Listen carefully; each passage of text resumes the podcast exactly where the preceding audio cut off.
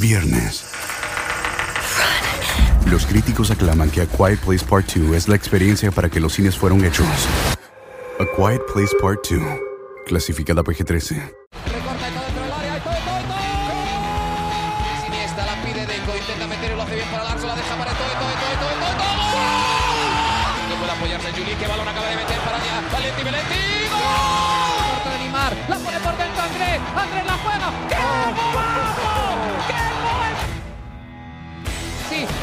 Y el segundo disparo, el rechace tiene que llegar. ¡Gol! del Barcelona. El Barça es campeón de Europa. Hola amigos de ADN Barça, bienvenidos al episodio número 20 de nuestro podcast.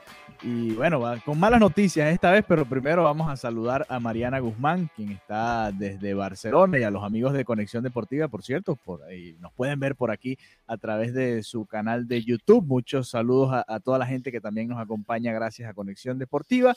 Y bueno, nada, bienvenidos a este episodio número 20 de ADN Barça, con cambio en el liderato de la liga. Mariana, ¿cómo estás? Hola Alejandro, bueno, lo veíamos venir, o no necesariamente, se, se temía, ¿no? Se, Sí. Después de ver la, la última demostración del Barça y, y viendo el partido que, que podía eh, realizar el Madrid, pasó lo que los culés temían y era precisamente el cambio de liderato, un Real Madrid que, que bueno, todo el, el- el partido no está exento de polémica porque todo lo que Mm. incluya el VAR, todo lo que incluya penal, da como para mucho. Además, cuando tenemos estas declaraciones de Piqué, que yo creo que Piqué es tan polémico, pero siempre le lanza como en el momento apropiado, ¿no? Sí. Entonces, eh, tenemos entonces un líder diferente en, en la liga con un Real Madrid que independientemente de toda la polémica que se pueda desatar, hizo un buen partido. A Sí, mi un- entender. un buen partido, un partido parejo contra la Real Sociedad. El Un Madrid- rival que no es fácil, además. el rival más difícil que le quedaba al, al Real Madrid, que tenía en Valencia y en Real Sociedad, los rivales más difíciles en lo que le queda de campeonato. Eh, empatan entonces al Barça en puntos, al haberle ganado el, el enfrentamiento directo, el empate 0 a 0 en el Camp Nou, la victoria del Real Madrid 2 a 0 en el Santiago Bernabéu. Termina entonces el, el Real Madrid como primer lugar en, en- la liga, ¿no? Recupera el primer lugar a pesar de que haya empate a puntos. Entonces, si, si los dos terminan ganando todos sus encuentros o si llegan empatados al final del campeonato, será el Real Madrid el campeón por ese enfrentamiento directo. Y ya vamos a hablar del Barcelona, pero primero, ya que lo tenemos fresco, lo acabamos de ver, estamos grabando esto justo después del triunfo 2 a 1 del Real Madrid, vamos a ir polémica por polémica, porque hubo eh, tres, yo conté tres, no sé si tú tendrás más por ahí, y, seguro en las redes tienen muchas más, porque, porque el fanático le encanta hablar de todos estos temas, ¿no? El primer, el primer, la primera chispa de duda, ¿no? Se prende con el penal a Vinicius. ¿Era falta sobre Vinicius? ¿Era suficiente el contacto como para eh, pitar una falta, sobre todo en el área, un penal, un partido 0 a 0? Eh, todo lo que conllevaba esta, esta decisión del árbitro. ¿Qué piensa Mariana Guzmán? No, yo pienso que sí. Lo que pasa es que siempre mm, este, sirve la polémica. ¿Por qué? Porque luego hay acciones similares o peores, por así decirlo, que no son, que no las pitan como penal. Entonces, Sí. para mí, viendo eso, sacando, sacando que es el Madrid, sacando que es otro equipo, me muestran esa acción, yo pensaría que es correcto pitar un penal. ¿Qué sucede? Que luego la gente se queja porque en acciones diferentes con otros equipos no se pita. Entonces, siempre está puesta la, sobre la mesa la polémica de por qué entonces al Real Madrid sí se le pita eso como penal y a otros equipos no. A mi entender, sí era penal. Si, si analizo la acción, para mí no, para mí sí era penal, para mí no es descabellado que hayan pitado penal. Obviamente siempre está la comparativa de eh, acciones mm, como más fuertes o más claras de penal que, que pasan como bajo la mesa, pero sí era penal, para mí sí que lo era. Yo siempre, cada vez que sale una situación de esas, me hago la misma pregunta. En la otra área, ¿la hubiese pitado el árbitro un penal para la Real Sociedad con el partido 0 a 0 con este tipo de falta? Nos quedará obviamente la duda, imposible saberlo, no, no, no es la situación. Para mí también fue falta, es una falta tonta, digamos, porque es un, es un contacto leve, digamos, pero sí le toca el pie, el pie y, se nota, ¿no? Y bueno, creo que por ahí fue la decisión del árbitro. eh, y, fue la, la primera polémica del día. Termina anotando Sergio Ramos, el capitán, que después sale lesionado. y, bueno, e, el 1-0 para el Real Madrid. Con el partido 1-0, eh, se anima un poco más la Real Sociedad y, llega el gol del empate eh, que no subió por un fuera de juego. Y bueno, obviamente eso generó la molestia de, los seguidores del Barcelona, realmente, más que todo, y, obviamente los de la Real Sociedad, pero los que leemos nosotros son nuestros amigos del Barça, ¿no? Que estaban muy molestos, sobre todo, y recordando mucho a las declaraciones de Piqueno, que decía ayer, eh, bueno, ayer, el, viernes, justo después del, del Barcelona-Sevilla, que iba a ser muy difícil eh, ganar la liga así, ¿no? Y, ahora que estoy viendo eh, la repetición acá que la están colocando en la televisión, hubo una situación, una falta o una posible falta a Marcelo en el primer tiempo, que fue cadera con cadera, que también fue en el área, muy similar a, la, de al penal que sí le pitan a Vinicius. Entonces, ¿por qué aquella no? y esta sí, es cuestión de, apreciación de los árbitros, ¿no? Pero en todo caso llega el, empate que, no termina de subir al marcador porque, bueno, había un jugador de la Real Sociedad que obstruía en la, en la visión a, a Thibaut Courtois, es un, es un fuera de lugar de regla, digamos, ahí hay, poco que apelar más que si, si el árbitro cree que estaba en, en, el camino. Y obstruía la visión. Y obstruía la visión a, a, Courtois, simplemente esa es la decisión que hay que tomar, no hay, no hay mucho más que reclamar, más allá de bueno, eh, la molestia porque da la casualidad que los goles anulados han sido a favor del Madrid y los goles eh, que han valido también han sido a favor del Madrid. Puede ser, como dije, mera casualidad. En todo caso, eh, la última, creo que es la, la, más polémica de todas. La, el, hombro o mano o, brazo de Benzema al dominar justo antes de anotar el segundo gol. ¿Cómo lo viste? Para mí fue el hombro en la repetición que yo vi, no sé, claro, luego vienen las tomas y luego vienen unos enfoques diferentes que, te permiten tener una, visión diferente, pero para mí, o primero cuando lo vi dije, oye, sí fue mano, pero cuando vi la repetición era, no, no era esta parte, ok, yo, yo hablando solamente para la gente que nos ve en, en video, no, para mí era precisamente como él mismo se lo señala, sí, e, es el hombro.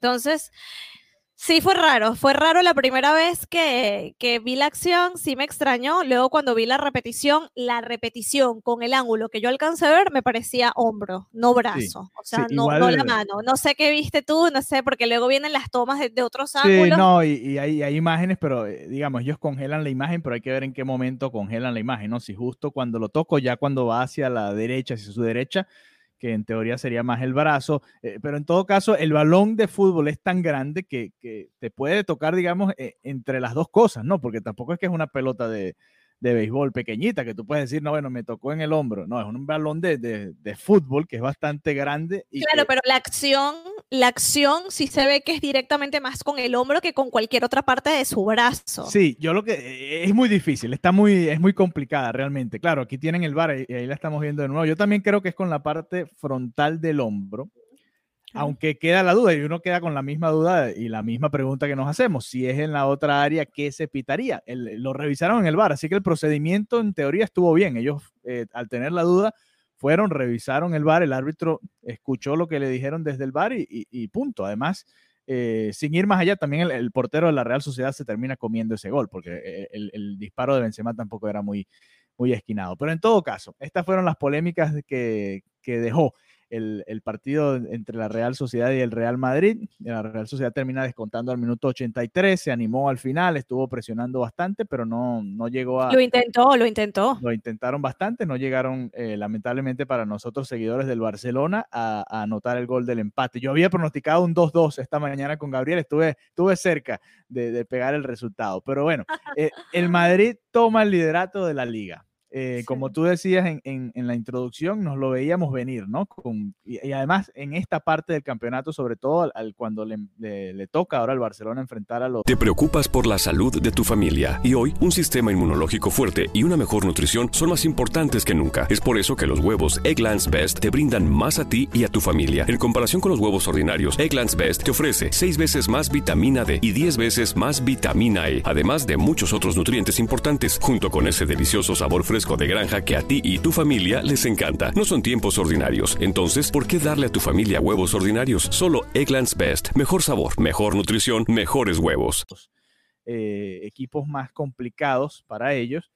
Y, bueno, ya lo vimos contra el Sevilla y ahora sí podemos irnos a, lo nuestro, ¿no? hablar de, del Barcelona, de, nuestro ADN Barça y, cómo queda golpeado después de la presentación del viernes. Más allá de, haber perdido el liderato hoy, nosotros esperamos a, ver al Real Madrid para tener una mejor idea, porque eh, era muy factible también que el Real Madrid empatara o perdiese hoy. El Barcelona iba a continuar de líder a pesar del, empate con, contra el Sevilla. Pero bueno, de una radiografía general, ¿qué, qué le faltó al Fútbol Club Barcelona el viernes ante el Sevilla? Era, era un poco lo que también hablábamos, creo que fuera de micrófonos, que, que todo eso, o, lo hablábamos en el episodio anterior, que toda esa propuesta que iba a venir a hacer Setien, que era esa, vamos a trabajar con la, con la cantera, con la cantera, con la masía, ¿sabes? Todo lo que iba a hacer, eh, ver a, grandes jugadores que, que, no han tenido la oportunidad de estar en el primer equipo, em, esa posesión con efectividad, nada de eso se ha visto, nada de eso se ha visto. Entonces, al final, el Barcelona queda muy golpeado y no solamente por lo obvio, que es que en cuanto a puntos ya, ya no estás por ahí encima, sino queda golpeado por lo que estás demostrando en cancha y también por lo que está demostrando el rival. La polémica arbitral siempre, desde el inicio de esta rivalidad Barcelona-Real Madrid, se ha hablado. Esto es algo histórico. ¿Okay? Que lógicamente hay una, hay una base, hay una fundamentación que viene hasta en un contexto que se da vinculado con la política. Correcto, sí tampoco podemos, eh, tampoco se puede negar. Pero a mi entender, y ojo, a mí me parece que Piqué es un jugador extraordinario y también me parece que a él le encanta siempre la, la polémica, también me parece muy fácil decir, no, es que los árbitros, no, no, no, momento. ¿Y dónde está la autocrítica? ¿Tú, ¿Tú piensas que así ganas una liga? Así ganas una Champions. Porque es muy fácil hablar, no, no, no, que, que bueno, sí, ya, no depende de nosotros, ya con un pesimismo precisamente para hablar, ay, no, es que claro, las ayudas arbitrales, luego viene un, el próximo partido y perfecto porque hubo un penal, porque hubo una acción con el VAR y todo queda como muy, muy, muy perfecto, ¿no?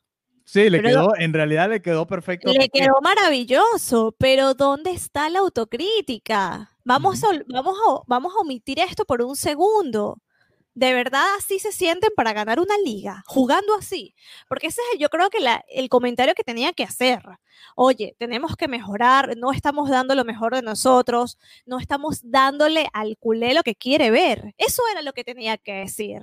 No otra vez caer en lo mismo, de las ayudas arbitrales. ¿Por qué? Porque al final las ayudas arbitrales aquí en la liga no solamente piensan que se las da el Real Madrid, también hay muchos clubes que piensan que el Barcelona recibe estas ayudas y que Messi es intocable y que Suárez le dice a los árbitros lo, que, le da la gana y no le sacan una roja. Cuando viene otro jugador u otro técnico por decir tres tonterías, ve la roja, cartulina roja directa.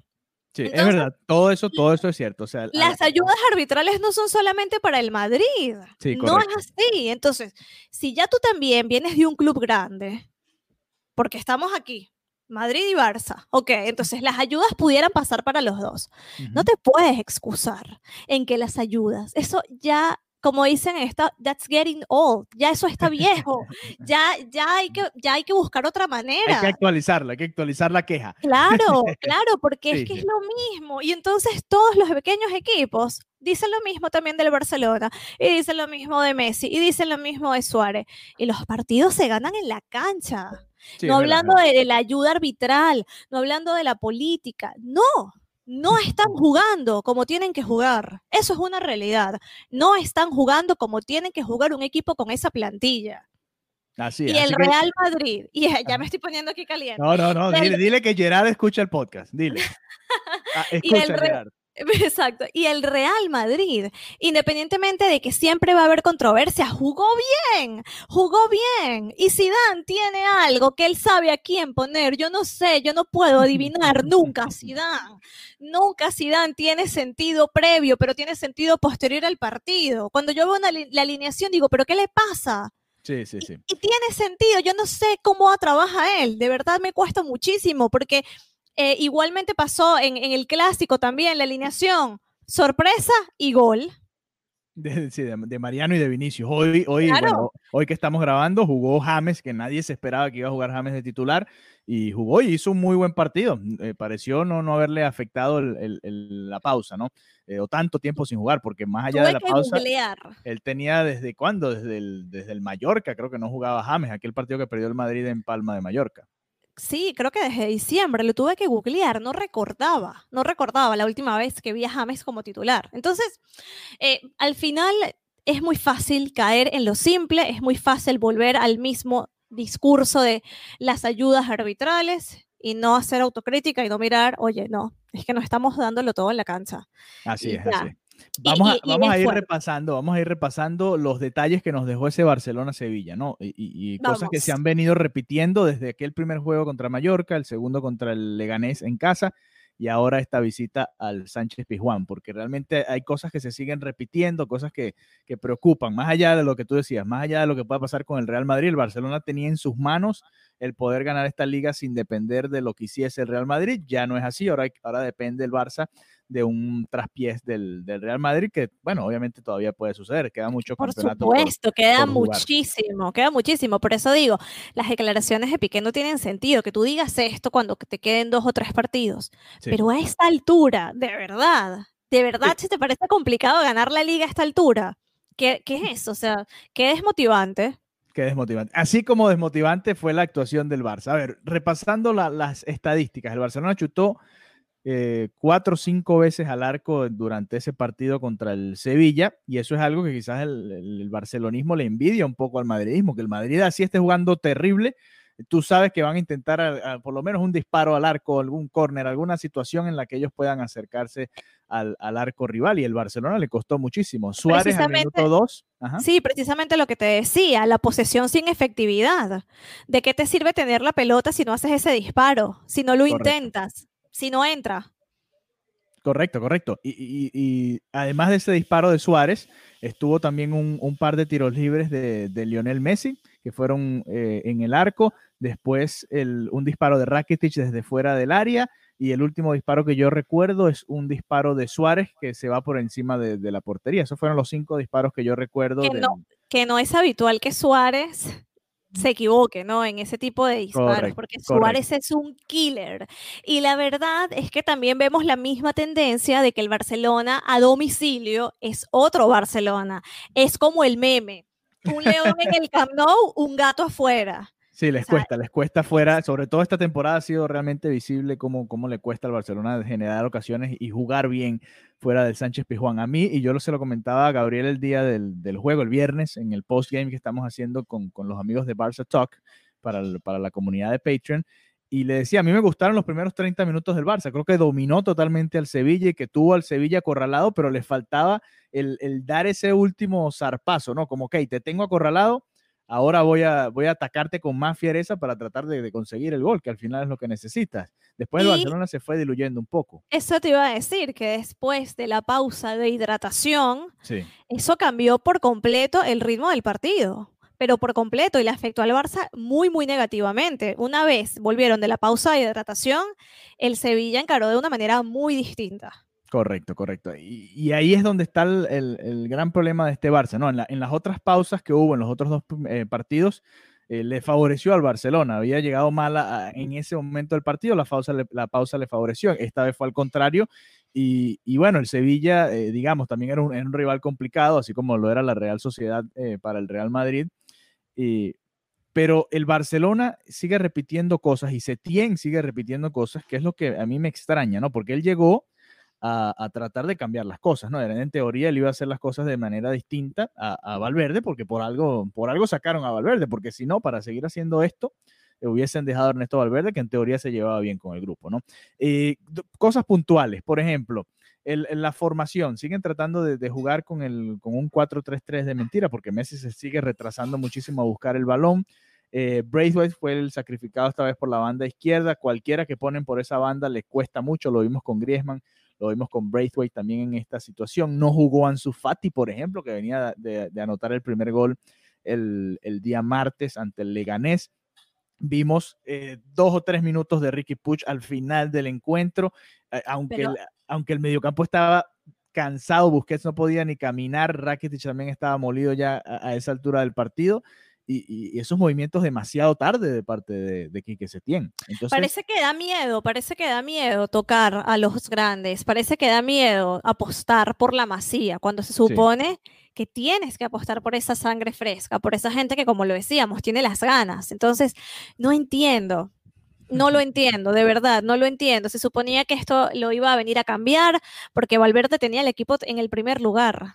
Correcto. Entonces, ¿qué hicieron? ¿Qué hicieron? Ahora ya ni siquiera tienen el liderato como para decir, bueno, están jugando mal, pero somos líderes. Correcto, correcto. Ahora, Además, el, y ahora con la lesión que se reportaba hoy domingo de, de Frankie de Jong, bueno, imagínate, no sé, no sé quién irá a jugar en la posición de Busquets cuando le toque descansar a Busquets, que debería ser este, este martes ante el Athletic de Bilbao en el Camp Nou, pero realmente eh, es, un problema tras otro, ¿no? Y, todo eso va, al final termina en la planificación de la, de la eh, deportiva, de, la, parte deportiva, claro, claro, por supuesto, porque tú tienes que preparar y, tú dejaste ir, por ejemplo, a nombres como Carles Aleñá, porque no le dabas minutos, tú dejaste eh, que salieran jugadores que quizás hubiesen tenido o hubiesen sido de ayuda en este tipo de situaciones. Eh, pero además está el manejo del, del, grupo y las rotaciones que hace el entrenador. lo que te comentaba, no entendí por qué, por ejemplo, sacaron a Braithwaite tan temprano y dejaron a Luis Suárez, que se ve que no está en, al 100%. Para, disputar 90 minutos ante el Sevilla en este tipo de, situaciones. Eh, por eso te digo, hay, hay como una mezcla de, diferentes factores, ¿no? Yo entiendo, obviamente, si, si Messi hace el, gol de tiro libre, que le sacan sobre la línea, el Barcelona gana 1-0, quizás los problemas uno los, los pasa por debajo de la mesa, ¿no? Que por cierto estaba viendo que desde que llegó Setien no ha hecho esos goles. Sí, bueno, él tiene tiempo sin hacer un, gol de, tiro libre. que me recuerda, siempre en el Camp Nou, cada vez que yo cobro un tiro libre, saco el iPhone, como para grabarlo, porque era como gol asegurado. Y desde ese tiempo, no, desde ese tiempo, bueno, queda el video y lo borro. Exactamente. Bueno, en esta ocasión, crédito al defensor del Sevilla, que bueno, saltó altísimo, el portero no llegaba y el defensor pudo sacarla sobre la línea. Eh, pero en todo caso, hay cosas puntuales. Eh, el, el, el Quique Setién simplemente no, no ha sido esa, ese revulsivo, no ha tenido tampoco nada de creatividad. Nueve tiros de esquina tuvo el Barcelona. Todos y cada uno de ellos fueron centros al área. No hubo ni una jugada preparada. No hay nada distinto a lo que se hacía con Ernesto Valverde. El córner incluso se, se, se, patea prácticamente igual. Todos al primer palo, tratar de desviarla, a ver si, si llega un gol de esa manera. Entonces, eh, hay, hay, hay bastante como para criticar aquí que se tiene y, exigirle más, porque tú tienes que ver algo diferente en el equipo. No puede ser que estés usando el mismo sistema, a los mismos jugadores y que hagas eh, prácticamente lo mismo durante todos los 90 minutos. Ahí es donde entra la preocupación, ¿no? Para el seguidor del, del, Barcelona.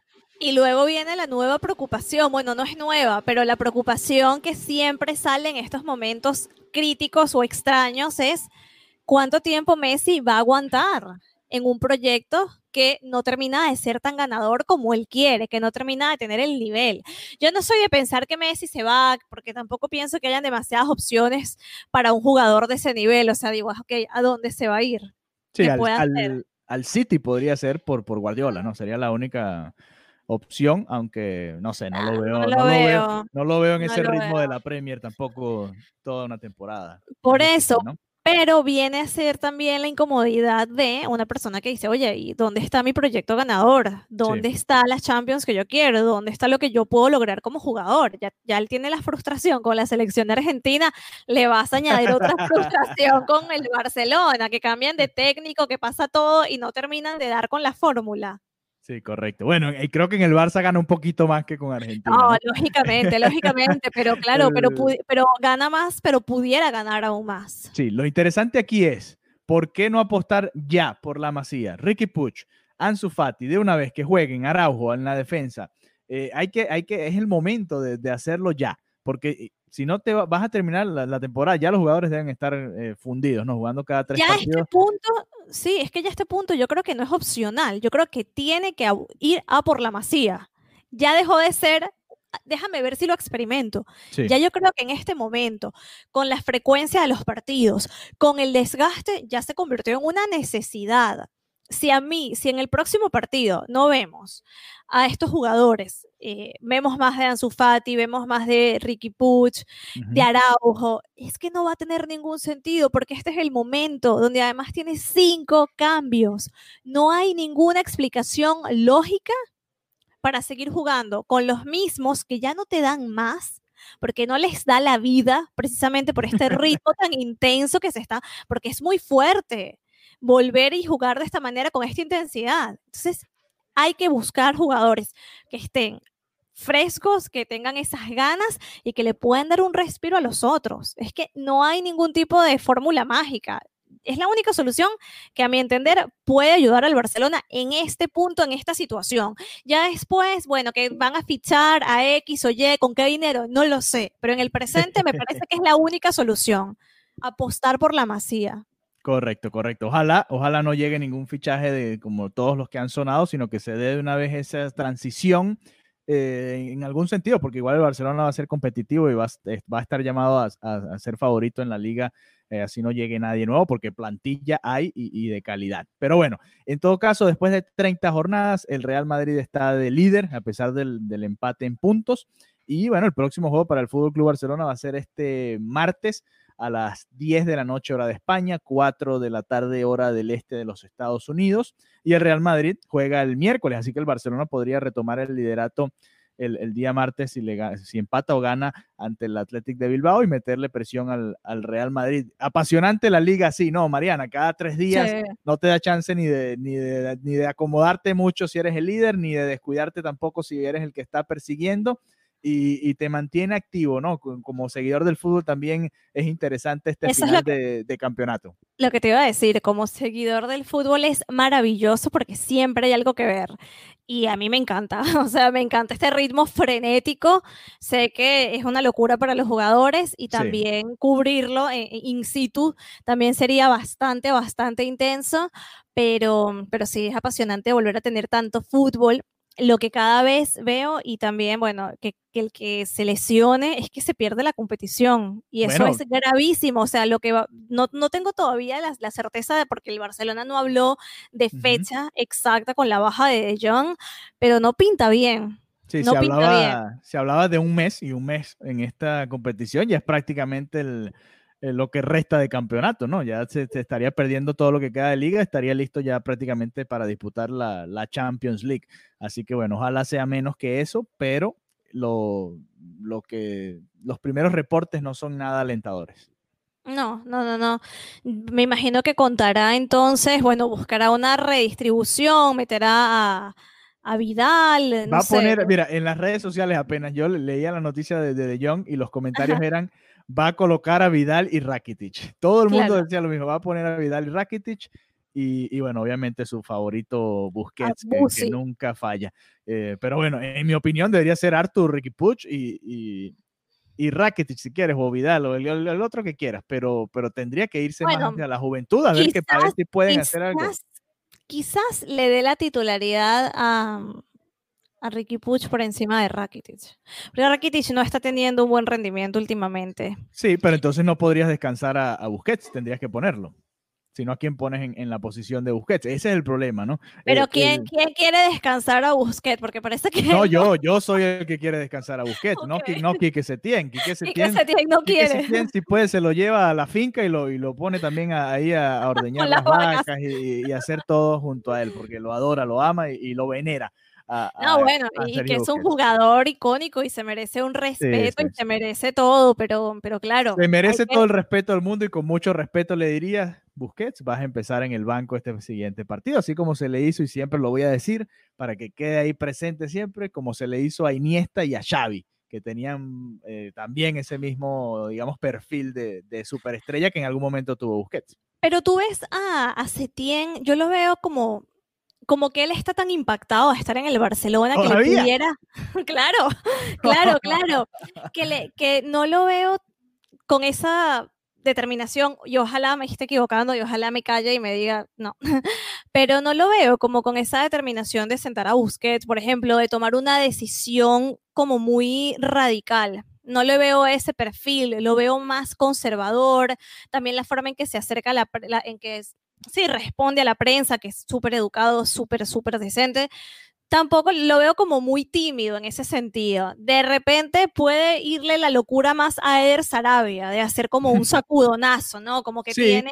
Pero es que además tiene la excusa porque el calendario te lo permite. Yo, enten- yo entiendo si, si tuvieses una semana de descanso, ¿cómo justificas? Bueno, no, mira, eh, está cansado, jugó 90 minutos hace seis días. No, es mentira. O sea, no lo quieres poner porque simplemente no te gustó lo no que hizo. quieres, o le claro. quieres dar la oportunidad a otro, pero ahora tienes la justificación perfecta. Mira, jugó el viernes, es martes, no, eh, vamos a darle descanso porque si no el sábado contra el Celta tampoco va a poder eh, jugar otra vez. Pero fíjate, había dicho que Luis Suárez no estaba para los 90 minutos. Y lo dejó los 90 minutos. Claro, entonces, ¿qué pasa? ¿Qué pasó entonces? Yo creo que hay como un sumo, sumo, extremo respeto. No se le lleva la contraria a Suárez, no se le lleva la contraria a Messi. Sabemos que Messi se pone bravo, como dicen aquí, se enfada si tocan a Suárez, ya lo vimos. ya lo vimos. Yo creo que hay como mucho respeto a esos pesos pesados del vestuario, que también es lo más difícil o una de las cosas más difíciles de gestionar a un club como el Barcelona es también, no solamente la parte táctica, lo que, lo que es inherente al fútbol en sí, sino también gestionar el vestuario es todo un arte que no se aprende y que no se ve en ningún libro y que no hay pizarra que valga. Entonces también yo creo que es bastante complicado gestionar a Suárez, gestionar a Messi, gestionar a Busquets y a esos referentes para el barcelonismo. Entonces es más complicado que lo que, lo que parece que uno dice, oye, esto lo deberías hacer, pero es Sí. que luego no conocemos qué hay detrás. Por las supuesto. presiones que puede tener Quique Setién, que todavía lo veo, o sea, como muy, pero en el buen sentido, ¿no? Como impactado, como, wow, estoy aquí y, y esto tiene un peso, yo no puedo llegar a, a tambalear demasiado. No le veo como ese arrojo que le puedo ver a Eder Sarabia también por la edad, por la intensidad con la que vive, lo ves ahí todo el rato, se para, grita, se quita la mascarilla, se la vuelve a poner, o sea,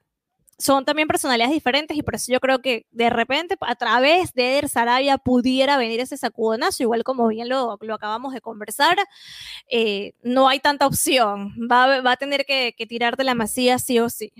Ojalá, ojalá ese sea el caso para además nosotros también refrescar un poco y, si no funciona, bueno, ya por lo menos lo, lo intentó, ¿no? O continuar por esa línea porque eh, todos sabemos que Setién llegó a un equipo que no era el de él, digamos, no lo armó él. eh, él llegó a tratar de solucionar una crisis, entre comillas, porque el Barcelona había quedado eliminado de, de la Supercopa de España, que creo que no era el momento tampoco la, la justificación, aunque ya lo de Valverde venía como arrastrado, ¿no? Era, era ya Sí, como sí, un- sí. era un, un, un run run que venía ya demasiado cargado, ¿no? Y estaba como, era, fue la gota que rebasó el vaso, simplemente. Eh, pero bueno, nada, esperar, a seguir disfrutando de la Liga Española, que está bastante apasionante, está bastante emocionante, quedan ocho jornadas y, y un maratón, hay que seguir y seguir y seguir y seguir. Y bueno, el martes, después del, del partido, vamos a, a ver si hacemos también un, un, un especial post partido eh, dependiendo cómo está la, situación ahí en, en, Barcelona a esa hora, ¿no? Sobre, sobre todo que, que siempre grabamos. Y, y, bueno, nada, a seguir, a seguir disfrutando del fútbol, que era lo que tanto esperamos todos estos meses. Esa vuelta para ver a, al Fútbol Club Barcelona y por supuesto al, al, al, resto de los equipos de la liga. Así que cualquier comentario sobre qué alineación debería ponerse bien, qué piensan sobre la Masía. La Masía es la solución. Eso me gustaría que nos respondieran nuestros oyentes, las personas que nos escuchan y que nos escriben, porque sí estaría interesante saber si, si es algo que también valoran ellos y bueno, pendientes porque vuelve el fútbol aquí a Barcelona, porque el partido es aquí en casa y yo con ganas de que ya la prensa pueda volver en mayor parte del Camp Nou, como lo, no sé si lo comentábamos ya el, el, el penúltimo episodio, que están las personas, que, los medios que tienen derechos televisivos y, y bueno, poco a poco, poco se a va... Poco poco a poco vamos regresando a la normalidad. Espero regresar al Camp Nou lo más pronto posible y también tener esa experiencia de ver un partido sin público. Muy raro, pero bueno, para la, para la historia, ¿no? Como para la, anécdota. Claro que sí, claro que sí. Amén. Ojalá sea pronto y podamos tener a Mariana ya en, en el Camp Nou. Y, bueno, ustedes los esperamos para el próximo episodio. Recuerden, y gracias a los amigos que nos ven a través de, de Conexión Deportiva. Pronto vienen eh, muchas sorpresas por ahí y, y, poco a poco les vamos a ir diciendo. Muchas gracias por habernos acompañado en este episodio 20 de ADN Barça. Recuerden suscribirse, compartir este contenido con sus amigos fanáticos del fútbol y especialmente del Fútbol Club Barcelona. Y nos vemos en la próxima ocasión. Hasta la próxima. Adeu. Para celebrar los precios sorprendentemente bajos de State Farm, le dimos una letra sorprendente a esta canción. Sorprendente, State Farm es. Con esos precios tan bajos, ahorro mes a mes. Sorprendente, State Farm es. Yo quiero esos precios bajos, ahorrar es un placer. Como un buen vecino, State Farm está ahí.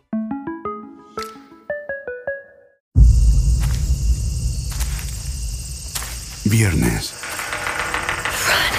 Los críticos aclaman que A Quiet Place Part 2 es la experiencia para que los cines fueron hechos. A Quiet Place Part 2, clasificada PG-13.